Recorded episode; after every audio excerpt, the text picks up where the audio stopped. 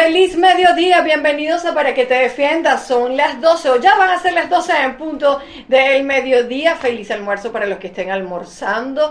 Eh, feliz cola para los que estén metidos en la cola. Hagan om y pues piensen que vamos a recibir buena información, que vamos a escuchar buena música, porque llegamos a ustedes a través de las señales de 95.5 Play FM.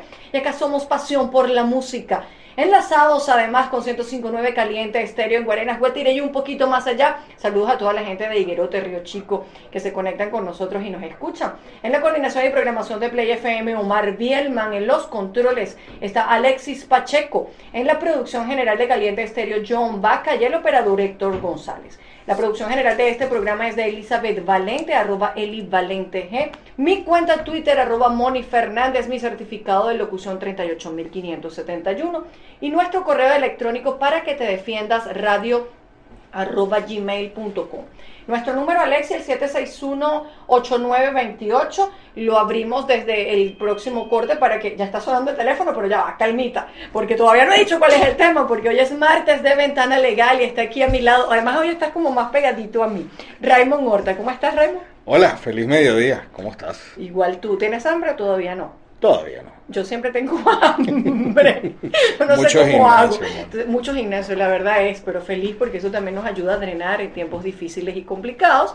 Y obviamente Ventana Legal es ese espacio que nosotros abrimos desde hace ya mucho tiempo, Raymond, que ahora lo trajimos para acá, que son nuestras marcas registradas, para que la gente sepa qué sale en la Gaceta Oficial, qué nuevas normas se publican, no solo leyes, hay resoluciones, hay cosas importantes que salen en la Gaceta. Y una de estas que ha sido pues noticia reciente y nosotros no podíamos pelarla, traerla hasta acá. Es esa resolución que salió del Ministerio del Poder Popular para Hábitat, Vivienda y Hábitat a través de la Superintendencia Nacional de Arrendamiento de Viviendas, la SUNAVI, que se publicó el 27 de marzo de 2014 a través de la Gaceta Oficial 00042, que dice lo siguiente normas para, los para que los propietarios y arrendadores de edificios que tengan 20 años o más dedicados al arrendamiento lo oferten en venta a sus arrendatarios o arrendatarios. Esta fue la noticia, Remo, que todos escuchamos y que vino así como que, wow, que decía, los propietarios, a las personas que tienen más de 20 años de arrendada, están obligados a venderles. Y comienzan entonces las discusiones, las interpretaciones, que sí, pero no, pero no dije eso, pero yo lo entendí. Entonces vamos a aclararlo, sobre todo comenzando por los antecedentes legales de esta última resolución, Ray. Sí, bueno, vamos a ver la letra chiquita de la Gaceta Oficial, particularmente vamos a hacer primero eh, un recuento legal o histórico legal de, de dónde viene o de dónde nació esta resolución y eh, debemos señalar que en la Ley para Regularización y Control de los Arrendamientos de Vivienda del 2011 se estableció el, en la disposición transitoria quinta un derecho de los inquilinos de adquirir estos edificios eh, inmuebles, estos apartamentos, donde eh, existieran alquiler por más de 20 años. Así que ya existía una norma previa. ¿No? Sí. Es decir, cuando se aprobó la ley para la regularización del arrendamiento de viviendas, esta sustituye la ley de inquilinatos en cuanto a viviendas y eso ya estaba allí entre las disposiciones transitorias. Sí, es decir, que ¿Por qué, nunca, porque nunca se había hablado de esto a pesar de que estaban las disposiciones transitorias? Es decir, ya existía. Bueno, la verdad es que esta disposición transitoria ya tiene, si estamos hablando desde el 2011, ya estamos hablando de más de tres años y no existía razón legal. Claro, en la práctica sí, vamos a hablar del por qué no se habían implementado, porque eh, existían una cantidad de requisitos para que se hiciera la, la oferta a los inquilinos que eh, dependían en muchas partes de o bien de resoluciones que tenía que sacar la misma Tsunavi o trámites que se tenían que hacer, como por ejemplo la obtención o la tramitación de lo que es el, documento de condominio. Y algunos de ellos ni tenían el documento de condominio. Bueno, y una de las normas de esta ley de, regularización de, y control de arrendamientos de vivienda establecía que los registradores y las alcaldías debían facilitar los trámites para que se hiciera el registro del documento. Para que estuviéramos dentro del ámbito de la ley de propiedad horizontal y se pudieran vender los apartamentos pues, conforme a lo que está establecido. Claro, vamos a hacer esa y vale la, la, la diferenciación. Sí, porque los hay edificios que tienen mucha data, o estos se llaman edificios de vieja data, que no tenían el documento de condominio y, y su documento de propiedad era un solo documento, a veces era un terreno baldío y allí se construía el edificio y esos apartamentos lo que hacían era alquilarse. Entonces no se necesitaba para la época, no existía la ley de propiedad horizontal, no existía como existen en, los, en, los, en la mayoría de los edificios nuevos, documentos para cada apartamento. Que es precisamente lo que nos permite saber cuál es la alícuota con la que uno contribuye a los gastos, al mantenimiento, cuánto te corresponde pagar, si tienes un puesto de estacionamiento, si no lo tienes, cómo usas las áreas comunes, eh, las reparaciones mayores, cómo les hacemos, etcétera. Cuáles son los linderos de tu apartamento, cuáles son las áreas comunes y qué porcentaje de tu apartamento, según la cantidad de metros cuadrados, le corresponde para los gastos de la comunidad. Esto también tiene un antecedente interesante, Raymond, y, creo que tú lo recuerdas porque alguna vez lo discutimos, si no fue contigo, fue con Roberto, tu hermano, que está en APIURA, la Asociación de Propietarios de Inmuebles Urbanos, que fueron estas resoluciones que dictó Juan Barreto, ¿te acuerdas?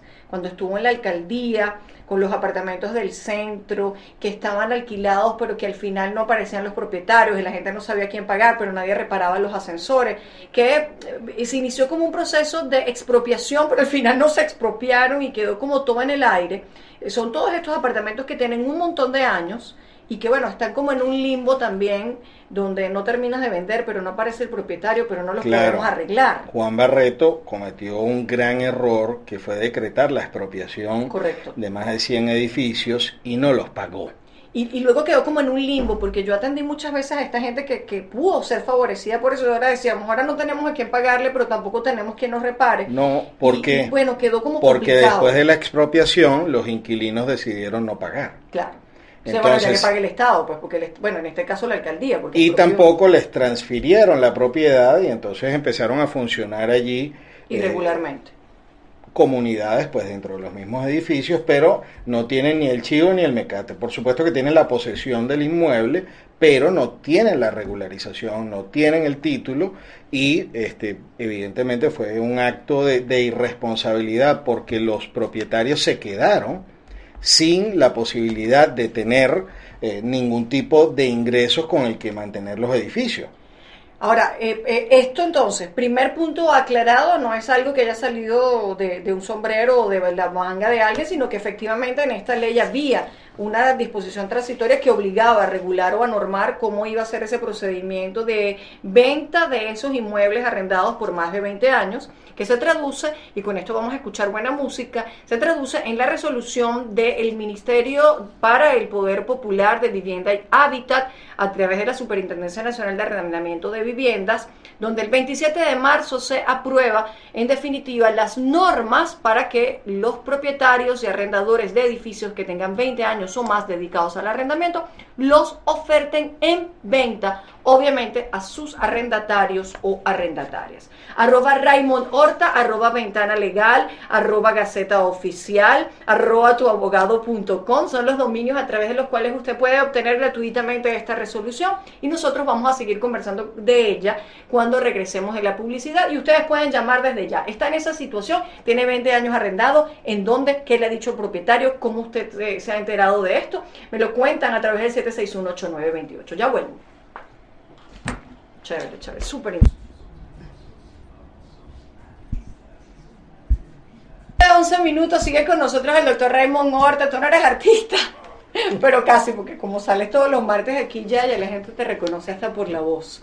Raymond Horta, que tiene su marca registrada Ventana Legal, este espacio que para que te defiendas dedicamos todos los martes. Hoy hablamos de una gaceta importante, aquella que pues se ha traducido popularmente, Raymond, como la obligación de los propietarios de venderle los inmuebles a las personas que tengan más de 20 años arrendadas. Decíamos que el origen previo era un poco la ley para la regularización de los arrendamientos inmobiliarios y ahora sale en la Gaceta cuál es ese procedimiento y tenemos que empezar a hacernos muchas preguntas. Bueno, la primera cosa interesante, vamos a aclarar, esta del de la ley de regularización y control de arrendamientos de vivienda establece que es solo las viviendas constituidas sobre edificios. O sea, no estamos hablando de, casas. alquiladas, ni de anexos, ni, de ninguna otra yo, yo, estaba en una piñata y un señor me preguntó en plena piñata, doctora, ¿y la casa? Y yo, ah, el martes se lo cuento. Porque claro, hay que, hay que leer con mucha atención, porque ahí dice solamente apartamentos. Es correcto. Y eso excluye, aunque estés alquilado en un edificio, los locales comerciales del edificio. Ok, que ya entrarían en otra cosa, porque obviamente tampoco están en la ley de regularización. Ya que estamos entrando en detalles, entonces vamos a decir solamente... Ok, pero viene yo que siempre hago mis preguntas impertinentes. Eh, y, y, si yo hice un apartamento en mi casa, llamados los famosos anexos, que entonces no es una casa, sino es un anexo, que es un apartamento.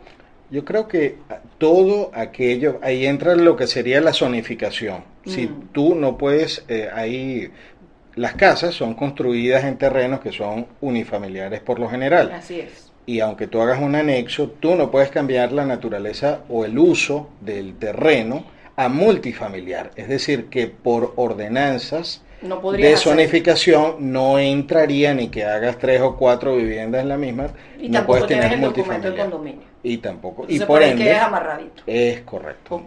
No es imprudente, es muy buena la pregunta. Muy buena la pregunta. Te, tengo como mil preguntas con relación a esto, porque entonces en la Gaceta Nueva, eh, yo quiero decirles que el, argumento, es que Raymond me tiene aquí con una tecnología. Si ustedes vieran, estamos grabando para después subir esto en el Twitter, estamos con una tableta en la mano con la resolución. Esto es maravilloso, chicos, la tecnología. Dentro de los considerandos de la resolución que hace el Ministerio de, Hábitat y Vivienda, dice que en el artículo 82 de la Constitución, toda persona tiene derecho a una vivienda adecuada, segura, cómoda, higiénica, con servicios básicos esenciales.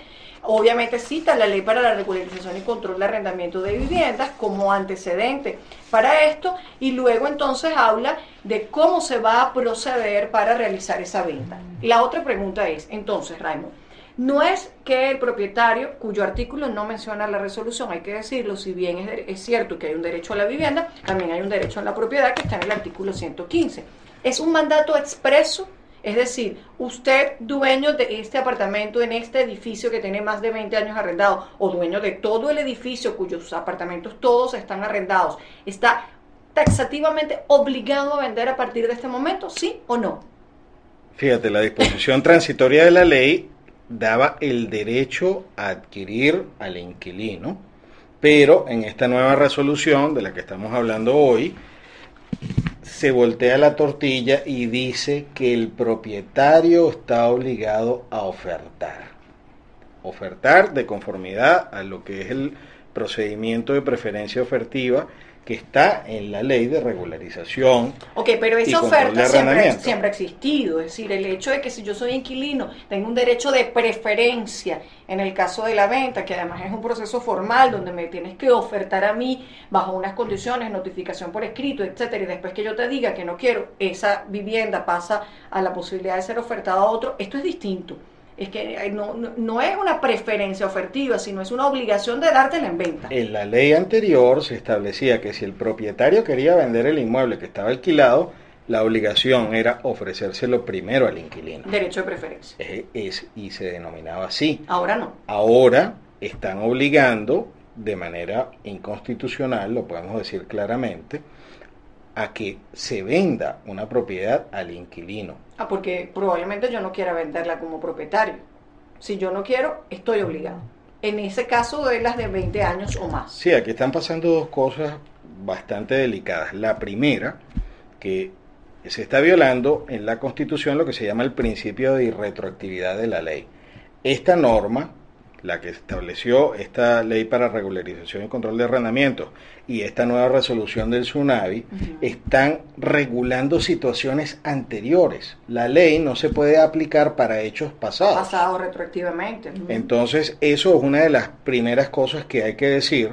No obstante, pues ya eh, justamente contra esta disposición quinta se hizo o se ejerció un recurso de nulidad que todavía no ha sido decidido en el Tribunal Supremo de Justicia. Recién, ¿no? Y, y también viola el derecho a, la propiedad, aquella, eh, el, dentro de lo que es el derecho de propiedad está la la facultad de que tú de disponer. de disponer. Yo vendo cuando tú quieras, cuando tú quieras. Es el momento, no es el momento. Y aquí además pasa algo eh, adicional bastante delicado, que el precio no lo pone el propietario, el propietario sino, la son precios eh, fijados por el Estado, que en la actualidad, a pesar de que esta resolución obliga a hacer una oferta de venta dentro de los 60 días, ahorita no hay precio fijado para hacerlo. Es decir, que aquel, eh, si usted es propietario y usted está dentro de este, dentro de, estos supuestos, de, ley, por ahora no tiene que angustiarse que va a ser sujeto a multa o sanción porque en la actualidad no existe un precio vigente para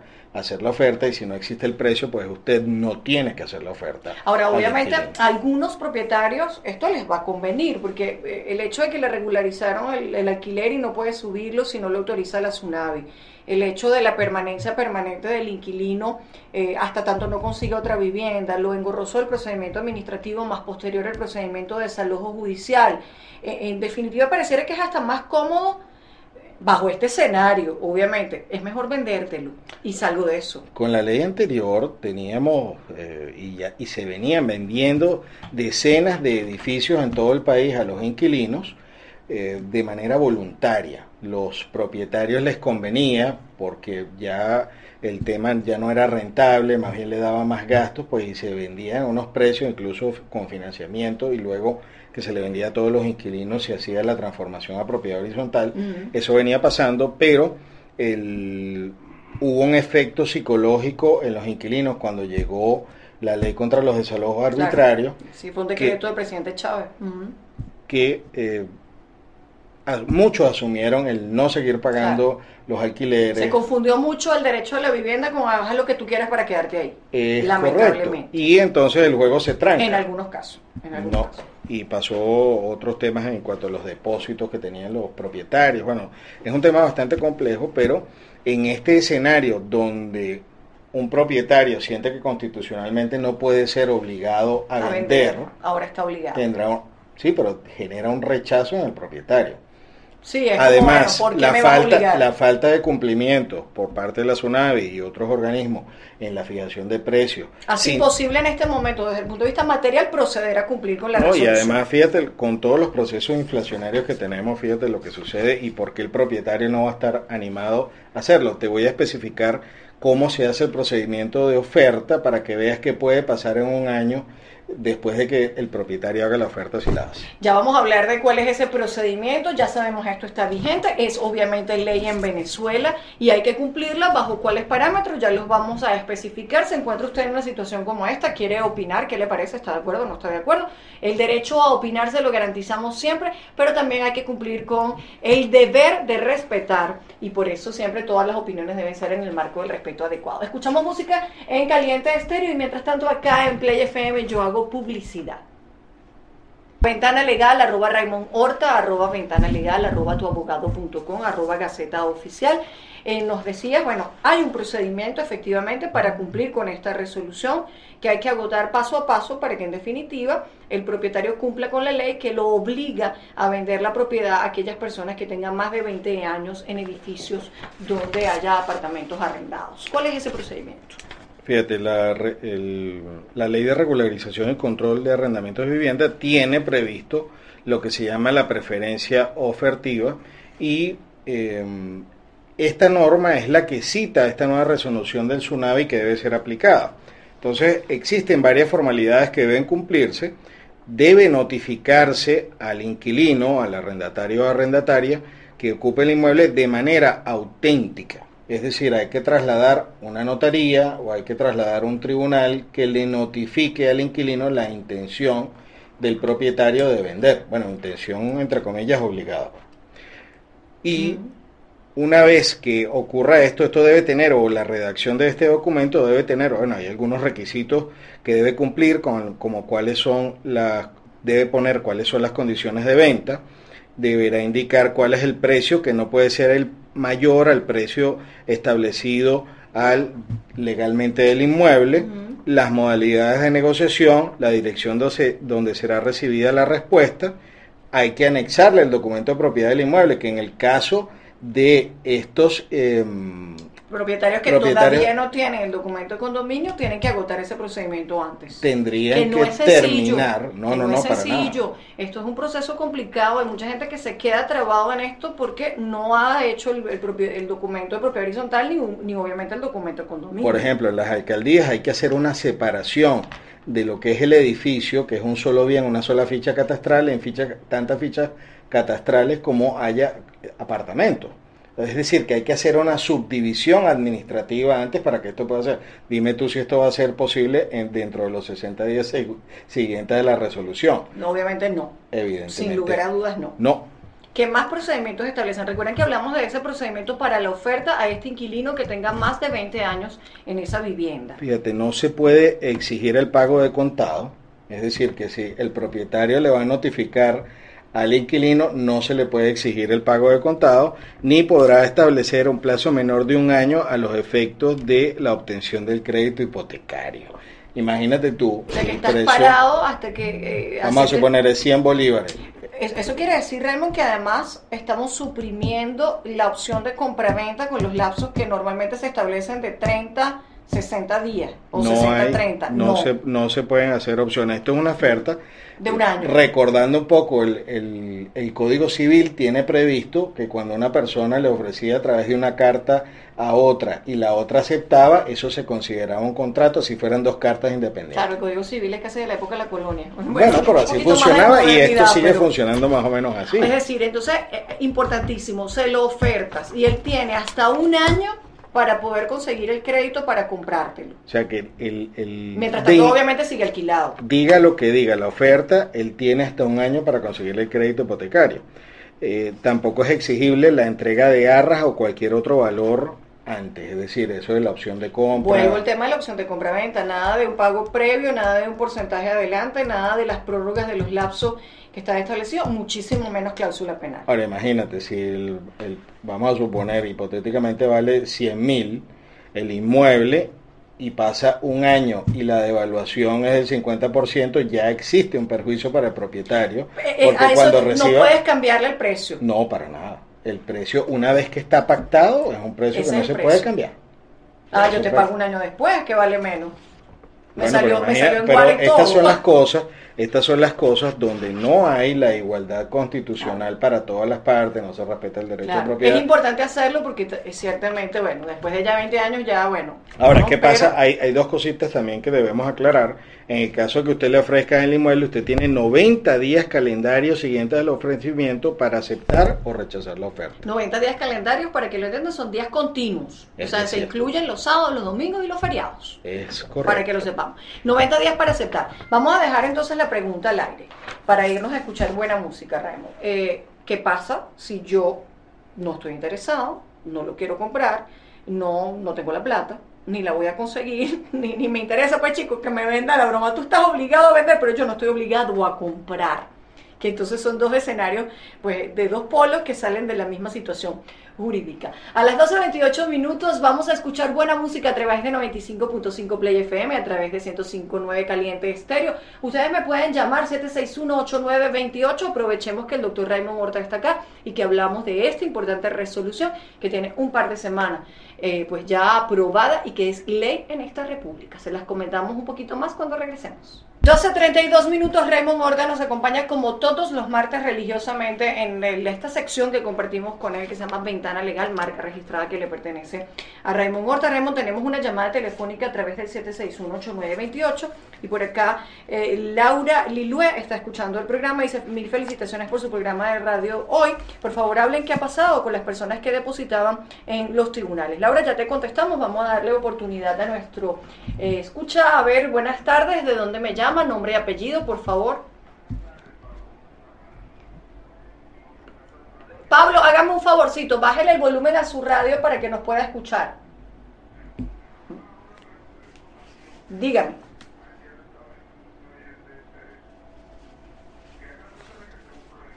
Ajá.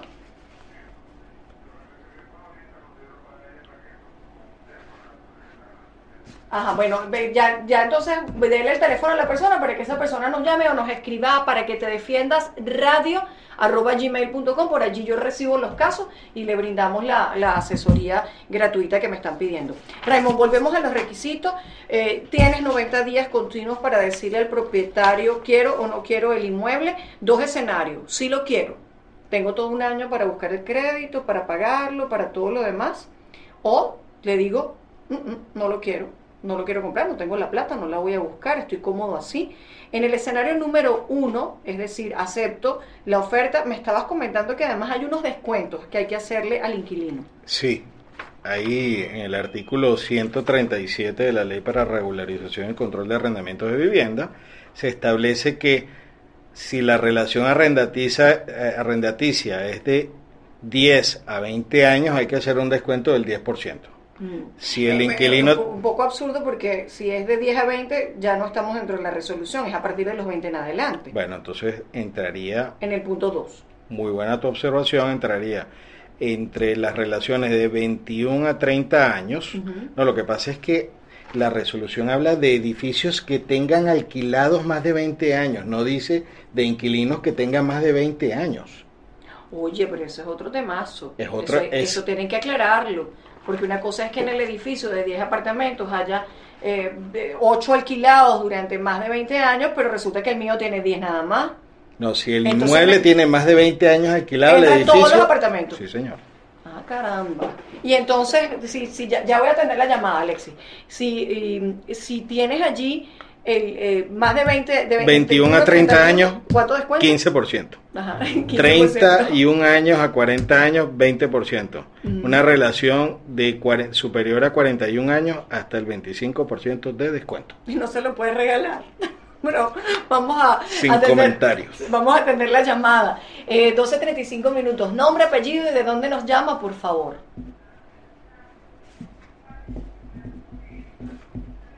Ok, Inés, adelante.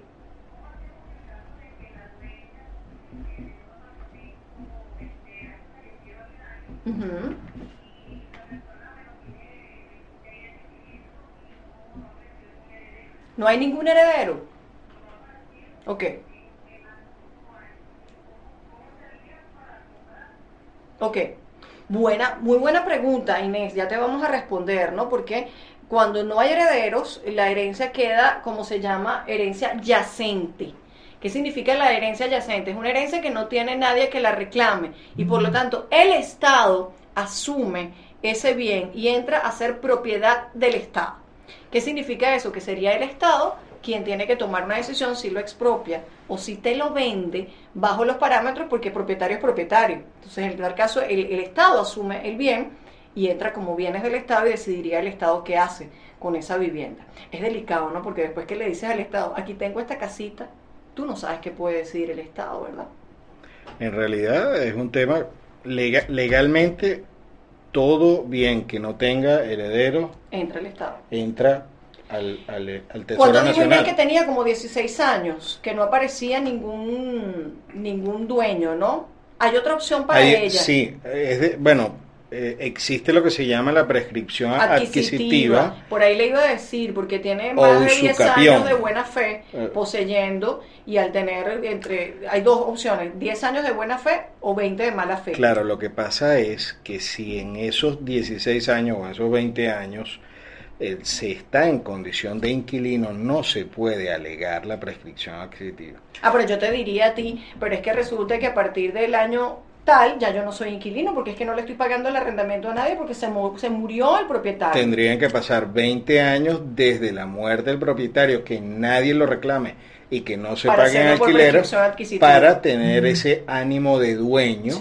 para alegarlo en tribunales. es bien interesante. Yo te dije que te esperaras unos cuatro añitos más para poder hacerte dueña con lo que se llama esto de la prescripción adquisitiva, 20 años poseyendo ininterrumpidamente legítimamente, con el ánimo de hacerte dueño, con el conocimiento de todos, porque es público, no es que te escondiste, sino que es público, hay una acción civil ante un tribunal de primera instancia que se llama eso, la prescripción adquisitiva, la adquisición por usucapión, se llama eso. Así como posees, seguirás poseyendo. Chico, me recordé de civil, civil viene en la universidad. Esos tiempos de estudiar. No, pero sirvió de algo. Yo tenía una profesora que era muy mala, yo llevaba como promedio de 20, entonces me ponía como 12, 14, horrible. Y en segundo año hasta me quise retirar de la universidad porque era muy, muy terrible la profesora. No voy a decir su nombre.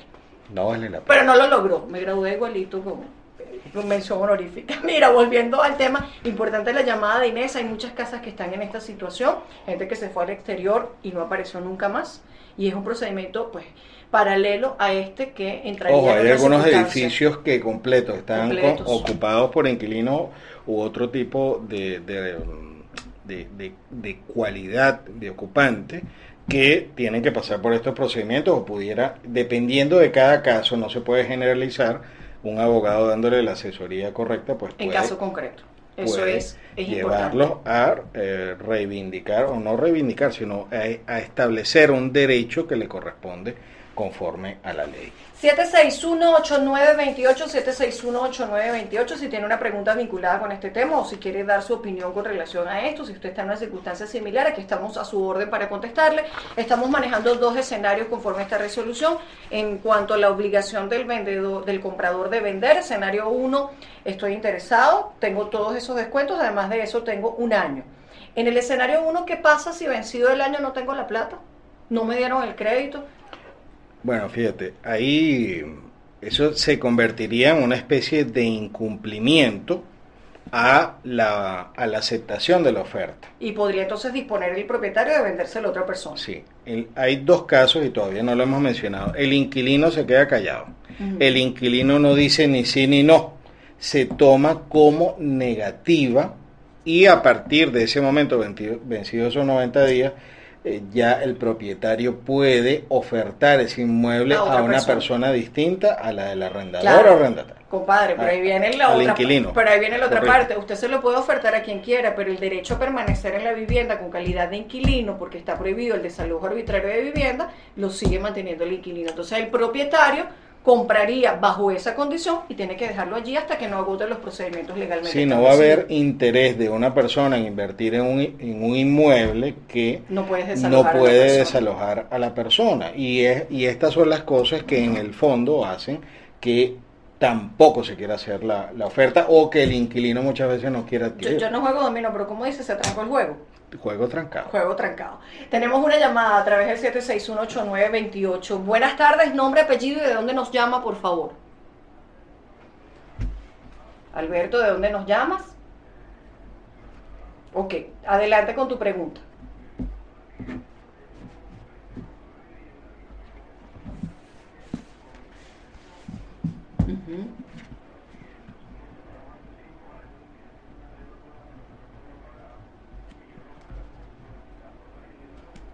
No. Ok. Oye, una cosa, ¿ustedes dividieron bienes cuando se separaron?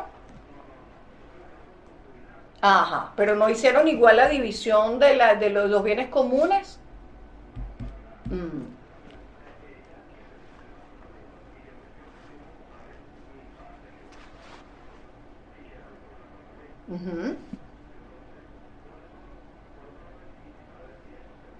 Ok, una pregunta que tengo antes de contestarte, que no tiene que ver con esto, ¿ok? Porque esto es otra cosa. Eso son división de bienes en materia de concubinato, es un escenario distinto.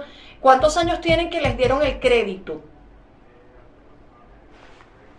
Ok, eh, lo primero que tienes que hacer es eh, revisar el documento de propiedad de, de, préstamo porque hay algunas previsiones que impiden vender antes de pasar un determinado tiempo. Por lo general, casi todas son siete años para que tú puedas venderlo, claro, aún estando pagando el crédito. Lo que pasa aquí que es un caso particular porque no le está vendiendo un tercero, sino un comunero. Claro. Yo dificulto que el banco se vaya, a oponer. Se vaya a oponer, sí. Es más fácil. Es más fácil. Lo que hay es que hacer un documento y llevarlo a la institución bancaria o hacer o ir a la consultoría de la, de la institución bancaria a los efectos de que se haga la venta de derechos del uno al otro y Alberto, tú quedarías con la hipoteca o pagando todo el saldo. La otra opción que te tengo, Alberto, es que tú puedas hacer formalmente la división de los bienes del concubinato, porque hay una comunidad de bienes, aún siendo concubinos, y que queden de mutuo acuerdo, que ella te cede todos sus derechos sobre ese apartamento que adquirieron en calidad de concubino los dos, y tú le pagues tu parte y quede saldada entonces la división 50 por 50 que exige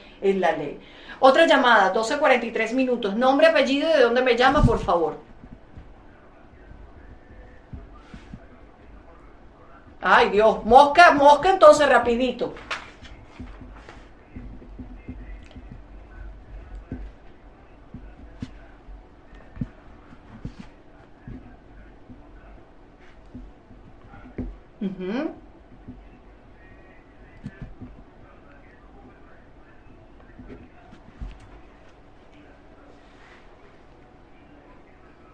Ok. Eh, una pregunta, ¿estás inscrito en la Tsunavi como propietario que ha arrendado un inmueble? ¿Tú o tu mamá? Claro, pero no, lo, no te registraste. O sea, te, te, explico por qué, Juan Carlos. Hay un procedimiento ahora que exige que los propietarios se registren ante la Tsunavi para hacer todos los trámites vinculados con esto. El hecho de que el contrato se haya indeterminado eh, implica que existe existe el contrato, porque además fíjate que el contrato estaba vigente con la ley anterior. Eso es un contrato que se indeterminó en el tiempo, por lo tanto está vigente con las características del último contrato que se firmó. No la puedes desalojar hasta tanto no agotes el procedimiento administrativo ante la SUNAVI, que es un procedimiento que requiere paciencia, resistencia, entre otras cosas. La, buena noticia es que si eh, eres hijo único, no tienes dónde vivir ese es el único bien que tienen ustedes, esa va a ser la, argumentación. y la causa que está prevista en la ley que te va a permitir recuperar el inmueble. Agotando, sí, previamente el procedimiento previo ante la SUNAVI. Tiene que iniciarse en la SUNAVI y después, si no hay convenios que se hagan o mediación allí, pues entonces después, una vez que se acuerde con lugar el, el de... No, tu madre. Cadena nacional